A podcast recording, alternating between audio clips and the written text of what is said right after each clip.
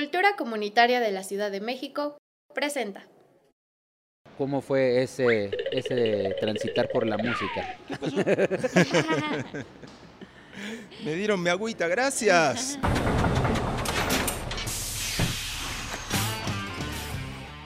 Sin miedo, sin miedo al éxito, compañeros. Esta es la- Hola, eh, ¿qué tal a todos? Bienvenidos a esta edición de La Fábrica, eh, un programa en el que queremos compartirles todas las actividades culturales y artísticas que se realizan en la red de faros, en la Secretaría de Cultura de la Ciudad de México y en todos los centros culturales que forman parte de esta gran familia de cultura comunitaria. Mi nombre es Nancy Mendoza, estoy aquí con Alexei Arias. Un gusto, Y Alexei. estamos con Hernán Campodónico. Estamos muy contentos de estar aquí el día de hoy con él. Eh, hay que Pues empezar. Hernán, como, como muchos lo saben, es integrante de la banda de reggae Rastrillos y también es compañero de la red de faros, tallerista de ya de muchos años de la Faro de Oriente. Eh, pues primero, o sea, queremos conocer tu historia, por supuesto, también un poco de lo que ha sucedido, tu, tu relación con, con la Faro Oriente. Entonces, primero empecemos, pues, que nos platiques un poco de cómo es que Hernán Campodónico llega a la, Ciudad de México, por qué estás viviendo acá, eres argentino, pero cómo es que llegaste aquí y por qué decidiste quedarte por estos lares. Bueno, te cuento, mira, llegué dos veces a México. La primera vez vine en, el 95. eh, eh, me trajo una cantante argentina que se había criado, había pasado su infancia acá en México, producto del exilio de la dictadura en Argentina. Eh, entonces vine a participar en su proyecto, en su proyecto musical, ¿no? como guitarrista y como director musical del proyecto. Eh, me quedé tres años y medio, hasta el año, hasta finales del 98, en que regresé, me regresé a Argentina. Regresé a Argentina porque eh, pensé que ya en su momento había cumplido mi ciclo, ¿no? Acá en México ya había hecho ese trabajo, ya estaba bien. Ahora justo en ese año, el último año que estuve en México, eh, tuve la suerte de ingresar como guitarrista de Rastrillos en el 98. Así todo me regresé. Tenía además algunas eh, cuentas pendientes en Argentina, ¿no? Este, em, yo también estaba haciendo la, la carrera de, de historia en la Universidad de Buenos Aires y, y al venir a México la había dejado trunca, entonces este, como que me dieron ganas de terminarla. También me llegaron unas ofertas de trabajo tocando en Argentina, entonces dije, bueno, ya está, ya estuvo acá, regreso. Ahora, lo que me pasó, que le pasa a mucha gente, ¿no? Que, que- que viaja y regresa a su país, es que eh, ya me había acostumbrado a México. Tres años y medio me había acostumbrado mucho a México, a mi vida, a la vida que tenía, que tenía acá. Entonces, este, bueno, me sucedió algo que, que no estaba en los planes, que era extrañar México, ¿no? Qué padre. Claro. Y sucedió que, bueno, estando en Argentina, entré a tocar con, con un cantante de reggae muy conocido eh, llamado Fidel Sí, Nadal, eh, en su proyecto solista. Y vinimos de gira a México en el año 2001. ¿sí? Y la primera sensación que tuve así fue volví a casa. ¿no? Miraba chido. el viaducto, todo y decía, veía el desmadre de tráfico, volví a casa, ¿no? Y me dio esa sensación. Un año después de eso, en el 2002, regresé, ¿no? Regresé ya directamente a tocar con rastrillos y hasta el día de hoy sigo.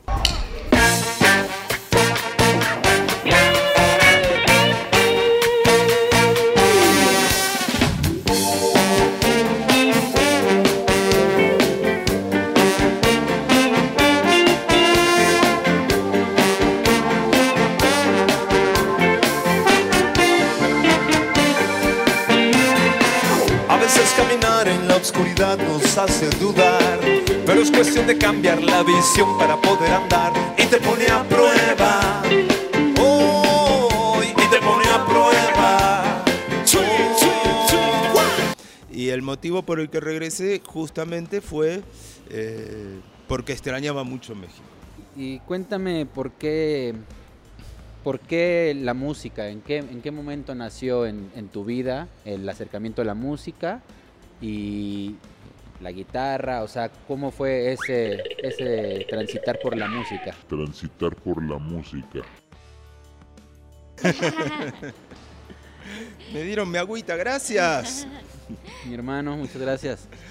Em, bien, eh, mi, mi pasión por la música, por el arte en primer lugar, este,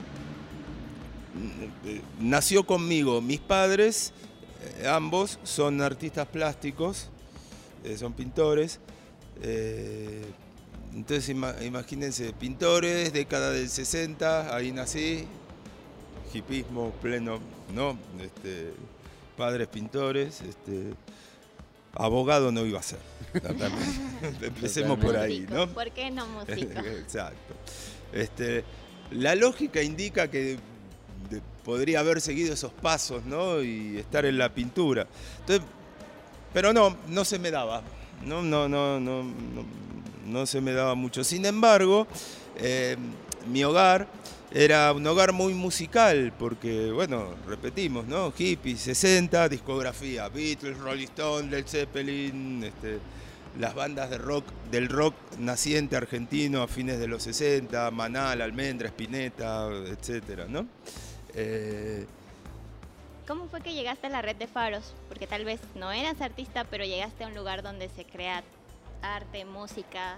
Sí, claro, bueno, yo este, entro, entro a la red de faros, a, a Faro Oriente, eh, todavía no había red, era Faro Oriente solo. Exacto. En el año, no me acuerdo si el último semestre del 2005 o el primer semestre del 2006, ahora no lo tengo bien, bien claro.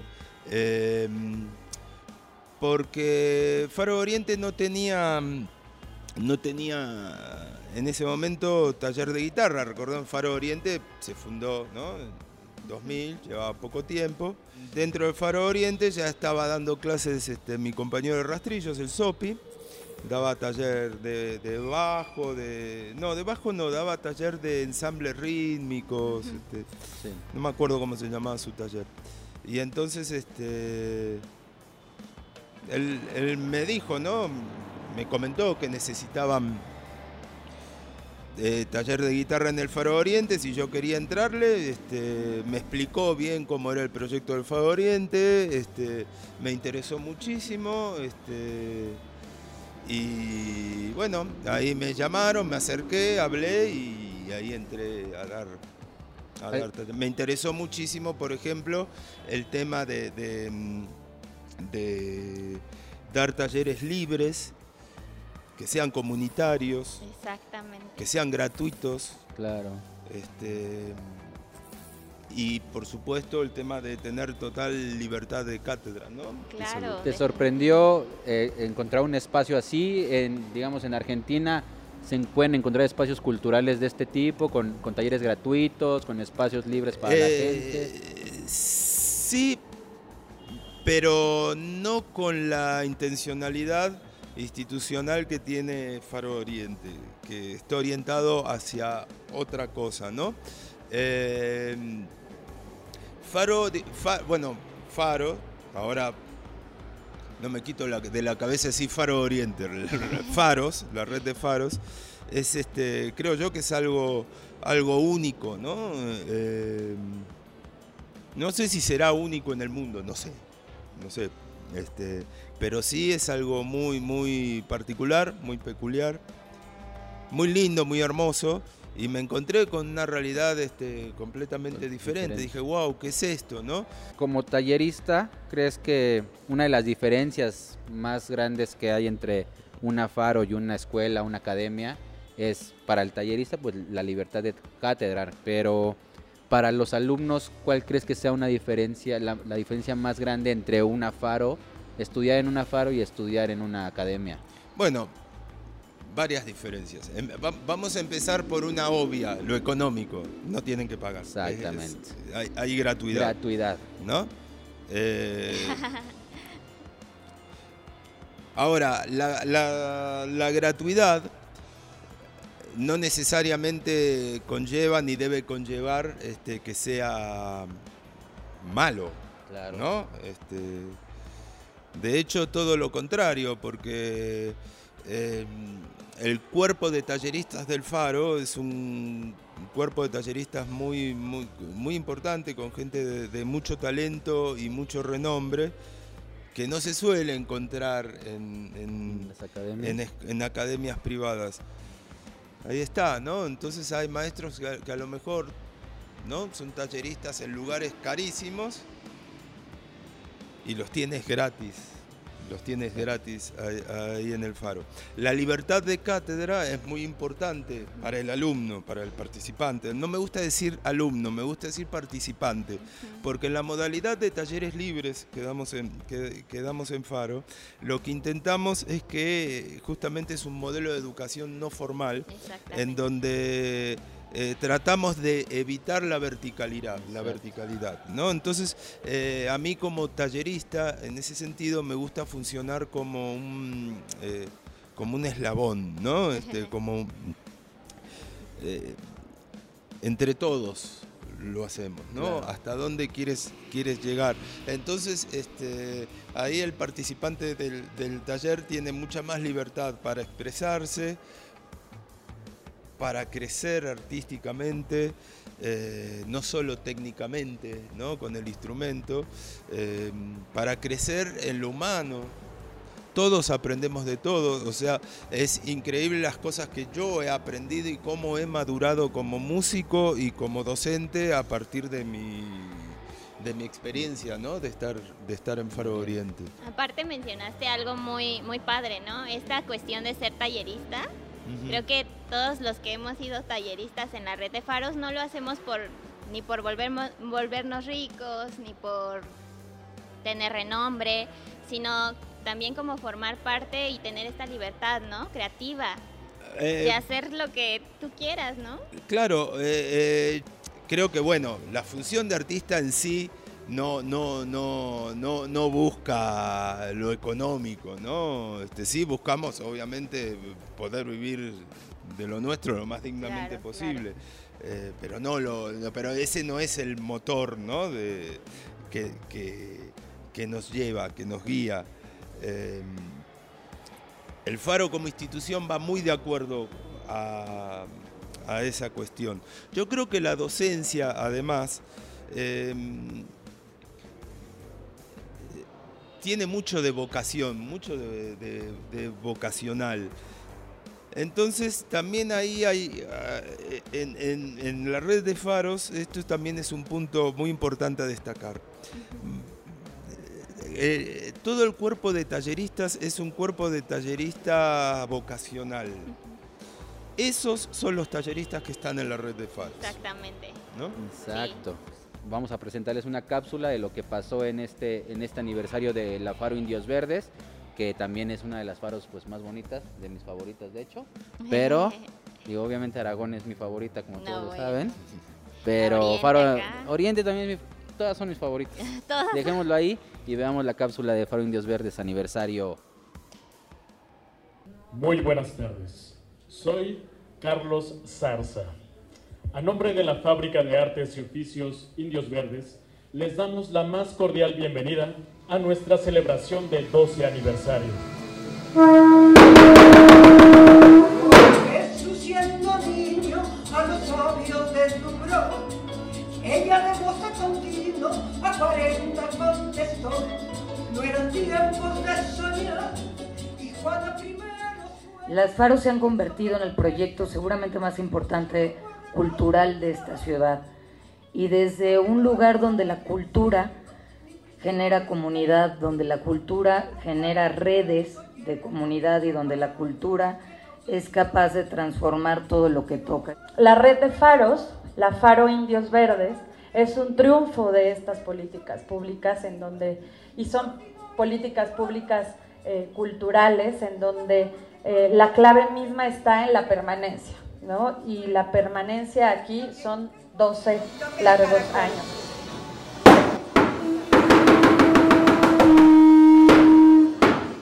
Lo que sucede en lugares como Los Faros y sobre todo en este lugar, Faro Indios Verdes, lo que más me sorprendió es ver la, eh, la participación de la gente para que sitios así sigan viviendo porque sitios así le dan la oportunidad a la gente que creía que para ellos el arte y la cultura este, no eran posible. Lo que hacen estos lugares es darle a la gente la posibilidad de desentrañar todo lo que tienen adentro para crear y para llegar a un nivel superior de educación y de cultura y espiritualidad también. Por ser mujer la.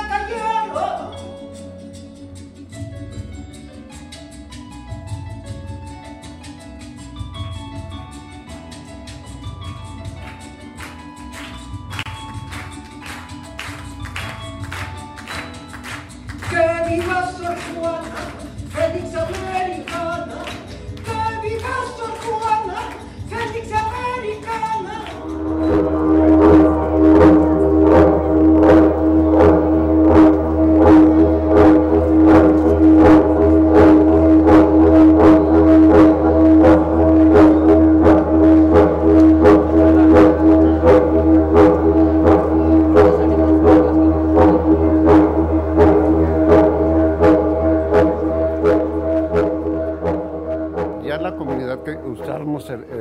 Faro, ya nos vemos como, como parte de una familia, de una gran familia. Ya por lo menos nos saludamos tal como estás, y, o sea, se crea un vínculo bastante interesante.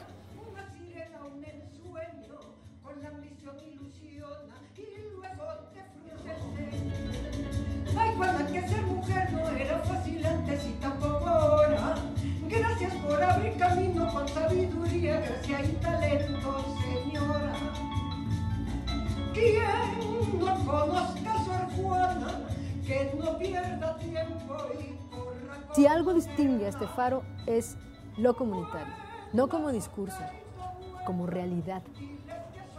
Se construyó comunidad, es una cosa que se puede ver, la vibra, ¿no? la camaradería, el gusto. ¿no? Muchas gracias, gracias, gracias.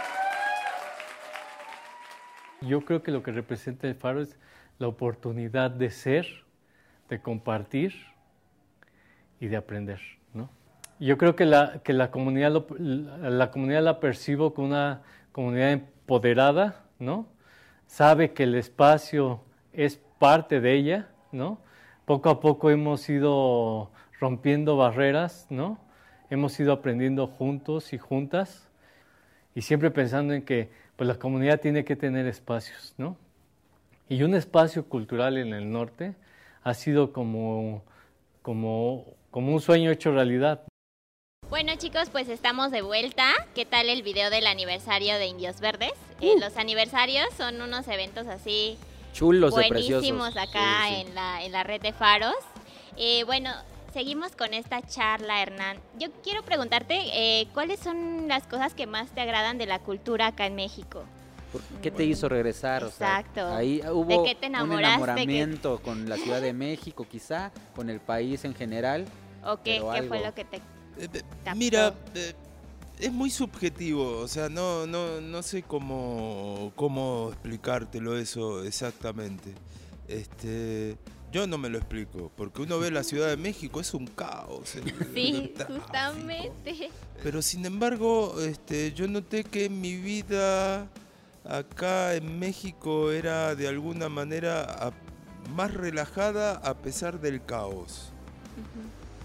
Ese contraste a mí me, lla- me llamó mucho la atención. Eh, y también la gente, ¿no? Había hecho muchos amigos acá. Este, o sea, digamos, son aspectos que tienen mucho más que ver con, con- con lo espiritual, ¿no? Que- Claro. Y hablando de, de tu proyecto personal de blues, Sí. sabemos que pues, el blues es, es como uno de, de- de tus gustos musicales más Sí. grandes. Seguramente viene también de, de crecer con tus padres escuchando a Papos. a- Sí, claro. Y, y entonces, ¿cómo, de cómo del, cómo del blues pasar al reggae? O sea, ¿por qué Rastrillos? ¿Cómo nació? ¿Cómo se da ese brinco? Y también pues el mensaje, ¿no? Digamos, eh, viniendo de esta, de esta música rebelde, disidente de la Argentina de los, de los finales de los 60, principios de los 70. Claro. ¿Qué mensaje también tiene eh, la música reggae y sobre todo por los rastrillos en tu caso? Pues la raíz es la misma. Eh, cuando yo empecé a tocar, toqué reggae por primera vez, no fue con rastrillos, antes. Yo antes de tocar en rastrillos pasé por tres bandas de reggae en México. Una que se llamaba El Dengue, luego Terremoto y luego La Comuna, que aún sigue. Eh, de hecho fui uno de los fundadores de La Comuna y de La Comuna pasé a rastrillos. Eh, cuando yo me puse a tocar reggae por primera vez, digo, me acuerdo el primer ensayo que voy con el dengue, este, y digo, bueno, a ver cómo me sale esto, ¿no? Digo, y cuando empecé a tocarlo me di cuenta que fluía naturalmente, porque mi estilo blues encajaba perfectamente, este, no solo encajaba perfectamente, sino que sentía que además podía aportarle algo distinto, ¿no? Este, hacer expandir un poco. Y Rastrillos también es un poco eso, en Rastrillos experimentamos mucho. Eh, no somos una banda de reggae convencional. De, de, hecho, hay quienes nos consideran más una banda como de, no sé, de world music que de, que de reggae en sí, ¿no? Este, porque bueno, perdón, somos músicos que estamos este, en distintas que nos une el reggae, pero estamos en distintas líneas, ¿no? Hay de jazz, hay de, de música tradicional mexicana, de blues, ¿no?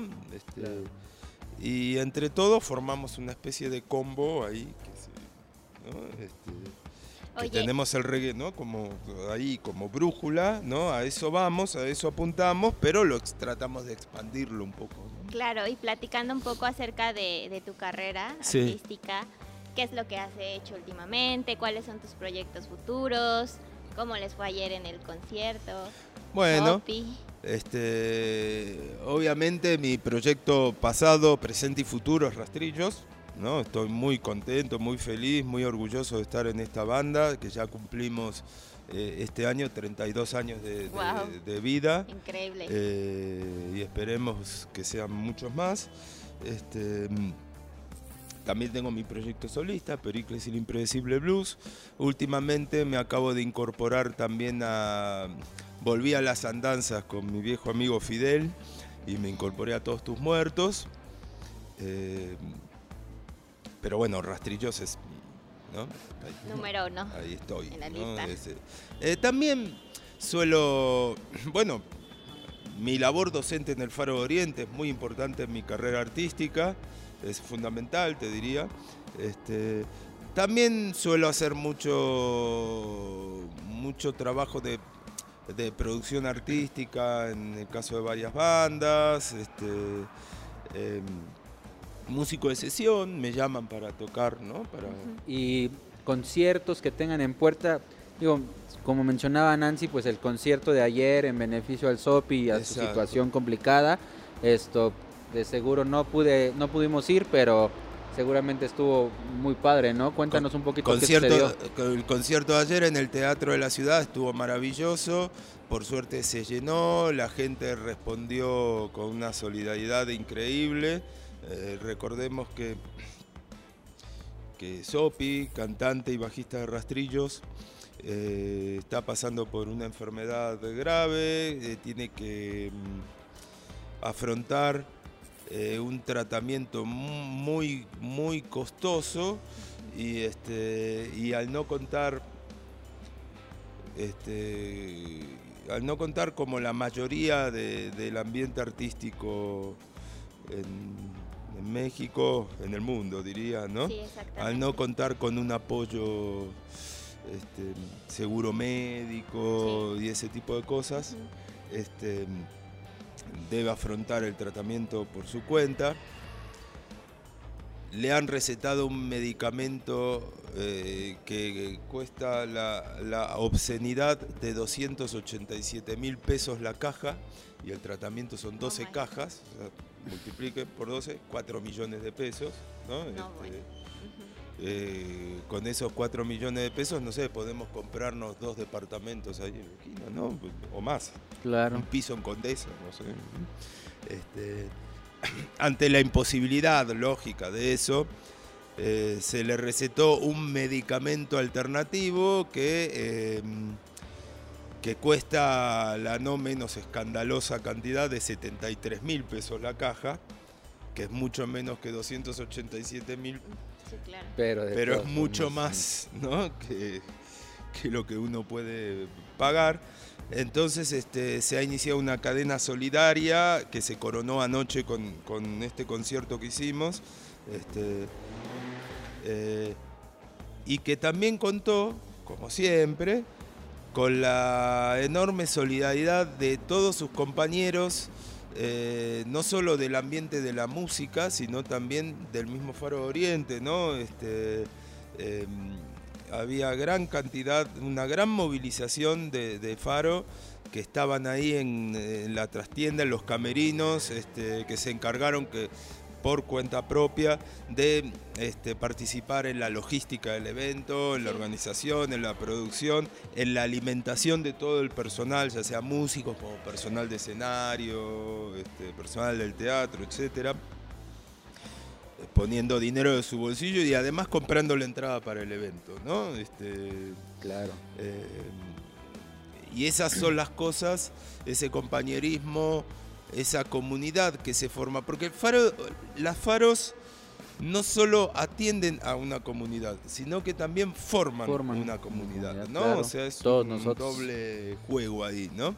Entonces, la comunidad de Faro, de Faro Oriente, formada en y por Faro Oriente, ayer eh, respondió de una manera extraordinaria, ¿no? Y, y- y esas son las cosas también que, que me hacen sentir muy orgulloso de ser parte de la red de faros. Qué chido, pues, pues toda la fuerza al SOPI, también estén atentos de lo de cómo se puede apoyar, se- Claro. quizá haya más, más eventos como este en las redes de, de la red de faros, de los rastrillos. Y pues nada, un gusto tenerte aquí, Hernán. Primero que nada, bueno, antes que nada, al final, Nancy me preguntaba hace rato, ¿por qué Pericles? ¿Por qué Ah, le dicen Pericles? Y nos contaban por ahí que Pericles es desde la infancia y es por el niño de los locos Adams, pero Así es. no creo que desde niño ya tuvieras así como rapado o, o desde niño te No, no, no. No, pero si tú ves al Pericles de los Locos Adams, no, no, no, no estaba rapado, tenía su pelo, su flequillito Sí, y todo. Y cuando yo era, era, era chiquito, en la escuela primaria, este, solía también vestirme, era un gordito que se vestía con el flequillito así, y me vestía con la playera rayada también, ¿no? Como, Sí. Y ahí me quedó, desde ahí arrastro. Desde niño. Desde niño, ya hasta mi mamá me dice Pericles. ¿no? Pericles. Sí. Ya no eres Hernán, eres sí. Pericles. Pues un gusto tenerte aquí, Pericles. No, Fue- muchachos, fue un gusto. platicar con ustedes y acérquense a la oferta de la red porque tenemos talleristas, pues como el, como el mismo Pericles, como el Sopi, grandes músicos, grandes artistas de verdad que están ahí en, en la Faro, pues para que ustedes se acerquen para transmitir conocimiento y como dice, un conocimiento horizontal, no son los artistas que se, que se fresean. Fíjate que además este, también vas a encontrar en Faro de Oriente eh, talleres que no encuentras en ningún lado, ¿no? Este, no solo talleristas, sino también talleres, propuestas de talleres. Este, tú vienes al Faro Oriente y te vas a encontrar, por ejemplo, con el taller de cantautores, ¿no? No es un taller habitual, no es el taller de bajo, de guitarra, de batería, ¿no? Taller de expresión artística para cantautores y, y el tallerista responsable ahí es nada más ni nada menos que Rafael Catana, que es uno de los pioneros y uno de los grandes personajes de la música urbana de, Claro. de- de- de este país, ¿no? Este, y gratis. Entonces yo también le digo a la gente, acérquense al Faro Oriente, acérquense al Faro Oriente Y o a toda, a toda la red de faros. Perdón, Síganos tengo la Faro Oriente. ¿no? Claro, no. Acérquense a la red de faros. sociales. Claro, que van, van, a, van a encontrarse con, con una oferta cultural muy importante, eh, muy inclusiva, eh, muy horizontal, eh, con, con un excelente cuerpo de talleristas y de talleres, una, una gran oferta de talleres. Este, eh, vengan, acérquense, van a ver. Y es gratis, y es de ustedes. Y gratis. Es para Exactamente. ustedes. Un aplauso por el invitadazo que tuvimos hoy. Muchas Gracias. gracias, por estar Gracias a aquí. ustedes, gracias a ustedes. Muchas Gracias gracias. a ustedes. Y pues nada, nos vemos el siguiente episodio. Nancy, un gusto como siempre. Sí, nos vemos acá, chicos. Hasta luego, mis hermanos. Esta fue la fábrica. La fábrica. No la máquina.